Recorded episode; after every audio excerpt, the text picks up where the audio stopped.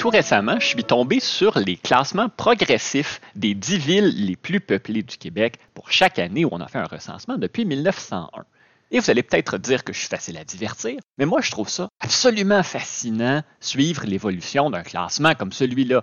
Les villes qui montent, qui descendent, qui entrent, qui sortent du top 10 au gré des fusions, des amalgamations. On peut aussi suivre les grandes tendances démographiques, urbanisation, industrialisation, les différentes phases de développement des banlieues. Je vous invite à plonger avec moi dans ces classements pour voir ce qu'on peut apprendre sur le développement du Québec du dernier siècle et quart.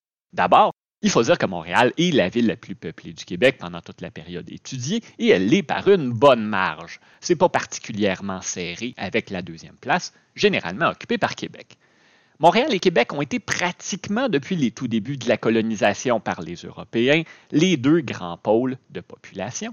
Au départ, c'est le siège du gouvernement, donc Québec qui était la plus peuplée des deux. Mais Montréal, porte d'entrée vers l'intérieur du continent qui va vite devenir le centre financier du Canada, s'empare de la première position dans les années 1820 et ne l'a plus perdu. Lorsque le 20e siècle commence, Montréal est la métropole du Canada et Québec se classe troisième. On a Toronto entre les deux, mais je veux vraiment me concentrer sur la démographie québécoise pour aujourd'hui. Montréal en 1901 compte 268 000 habitants, alors que Québec en dénombre 69 000 en arrondissant au millier près. Et quand on regarde le classement aujourd'hui, suite au recensement de 2021, on voit que les villes de la banlieue de Montréal occupent une grande place. Laval est troisième, Longueuil cinquième, Terrebonne dixième. Mais ce sont des banlieues qui se trouvent hors de l'île, donc dans les couronnes de Montréal. Au début du 20e siècle, le classement était dominé par des banlieues de Montréal mais qui étaient contigus à la métropole et qui sont aujourd'hui des quartiers ou des arrondissements de la ville.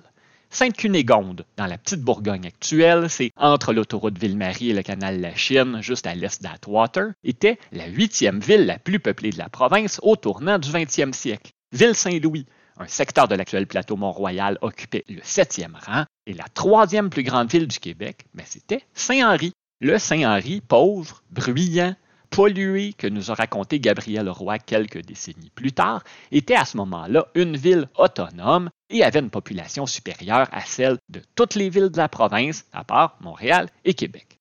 Le classement de 1911 est fort différent de celui de 1901 pour une raison très simple. Les trois villes dont je viens de vous parler ont été annexées à Montréal entre-temps.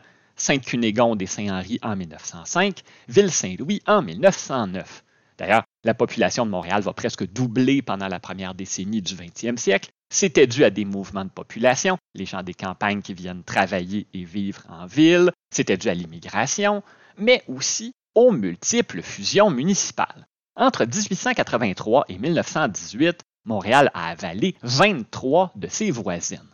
En 1911, on retrouve quatre villes satellites de Montréal qui figuraient pas au palmarès dix ans plus tôt, la Chine et Verdun, qui ont survécu en tant que ville jusqu'aux fusions municipales de 2002, Westmount, qui existe encore, était sixième, et l'industrieuse et dépensière ville de Maisonneuve, aujourd'hui un secteur de l'arrondissement Mercier-Hochelaga-Maisonneuve, a connu un essor très très important.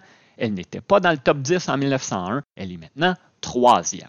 La ville se mettra toutefois en faillite au cours de la décennie et disparaît en 1918. Avec Maisonneuve rattachée à Montréal, on peut se demander qui va prendre la troisième place. Est-ce que les deux plus grands centres de population hors Montréal et Québec, que sont Hall et Sherbrooke, vont accéder au podium? Eh bien non, c'est Verdun dont la population va plus que doubler au cours de la décennie 1910, qui s'installe en troisième place qu'elle va occuper jusqu'aux années 1960. Hull et Sherbrooke demeurent quatrième et cinquième respectivement. Les années 1920 seront favorables à la Mauricie. Le développement industriel propulsé notamment par l'important potentiel hydroélectrique de la région amène une augmentation de la population des deux grands centres mauriciens. Trois-Rivières passent devant Hull et Sherbrooke pour s'emparer de la quatrième place en 1931 ces trois villes-là, vont former un noyau dur de centres en région qui se partagent les positions 4 à 6 jusqu'aux années 1960. L'ordre entre les trois va changer. Des fois, Trois-Rivières est devant, des fois, Sherbrooke est devant, mais on se maintient. Et en plus de Trois-Rivières, Shawinigan apparaît au classement pour la première fois en 1931. En fait, je devrais dire Shawinigan Falls comme on l'appelait à l'époque, apparaît au classement, ce n'est qu'en 1958 qu'on va délaisser le Falls. Et si vous écoutez encore aujourd'hui des gens un peu moins jeunes originaires de la région, vous pouvez à l'occasion entendre la ville être appelée Shawinigan et non Shawinigan. Avançons un peu dans le temps, il y a peu de grands mouvements dans le classement au cours des années 1940 et au début des années 1950. Montréal atteint le million pour la première fois au recensement de 1951. Sa population s'était multipliée par cinq en un demi-siècle, alors que Québec, qui s'accrochait à la deuxième place, était un peu plus de deux fois plus peuplé en 1951 qu'en 1901. En 1956, lorsqu'on a commencé à recenser la population aux 5 ans et non aux 10, les banlieues de l'île de Montréal sont encore très bien représentées. On a Verdun, Saint-Laurent, La Chine et Westmount qui occupent les positions 3, 7, 8 et 10. Mais le Québec du début de l'ère de l'automobile voit sa première banlieue hors de l'île de Montréal dans le top 10, avec ses 33 000 habitants, Ville-Jacques-Cartier sur la rive sud est la neuvième ville la plus peuplée de la province. On retrouve à nouveau la ville dans le classement en 1961. Elle va ensuite disparaître pour mieux réapparaître en 1971 suite à la fusion avec sa voisine Longueuil. Autre cas intéressant, celui de Ville-Saint-Michel, qui fait partie de l'arrondissement Villeray-Saint-Michel, parc extension de Montréal aujourd'hui. Ça a longtemps été un village agricole de campagne, mais Saint-Michel, dont l'épine dorsale était le boulevard du même nom, va connaître un développement effréné après la Seconde Guerre mondiale. C'est là qu'on retrouvait la carrière Miron et ses fameuses cheminées blanches et rouges. Ça a été une carrière puis un site d'enfouissement des déchets, l'endroit a nettement meilleure mine aujourd'hui. Ville-Saint-Michel apparaît en cinquième place du classement des villes les plus peuplées du Québec en 1961.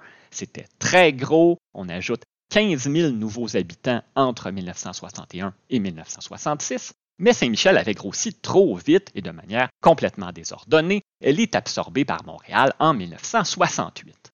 Et parlant de fusion, le classement sera chamboulé par l'adoption à l'été 1965 d'une loi du gouvernement du Québec qui regroupait les 14 municipalités que comptait alors l'île Jésus en une seule ville, Laval. Et Laval naît en tant que deuxième plus grand centre urbain du Québec. Au recensement de 1966, elle compte 30 000 habitants de plus que Québec qui glisse pour la première fois au troisième rang. Et plus on avance dans les années 1960 et 1970, plus les banlieues prennent la place. En 1971, on voit pour la première fois une banlieue de Québec dans le classement. Sainte-Foy occupait le neuvième rang. Et c'en est fini de notre bloc Trois-Rivières, Sherbrooke, Hall, dont je vous parlais un peu plus tôt. Trois-Rivières ne figure plus dans le top 10 en 1971 et Hall va le quitter en 1976, elle qui figurait dans le top depuis le début du siècle. En fait, elle n'est même plus la ville la plus peuplée de l'Outaouais suite à la fusion de Gatineau avec plusieurs de ses voisines en 1974. On assiste aussi au déclin de Verdun, pendant très longtemps la troisième agglomération en importance au Québec. Verdun n'est plus dans le portrait, étant dépassé notamment par Montréal-Nord, qui va monter jusqu'au cinquième rang. Il y aura ensuite assez peu de grands changements jusqu'aux fusions municipales de 2002. Québec dont la population en 2001 était la moitié de celle de Laval, va reprendre le deuxième rang, ajoutant notamment Sainte-Foy et Beauport. Longueuil fusionne avec plusieurs de ses voisines, dont Saint-Hubert, qui était neuvième au classement.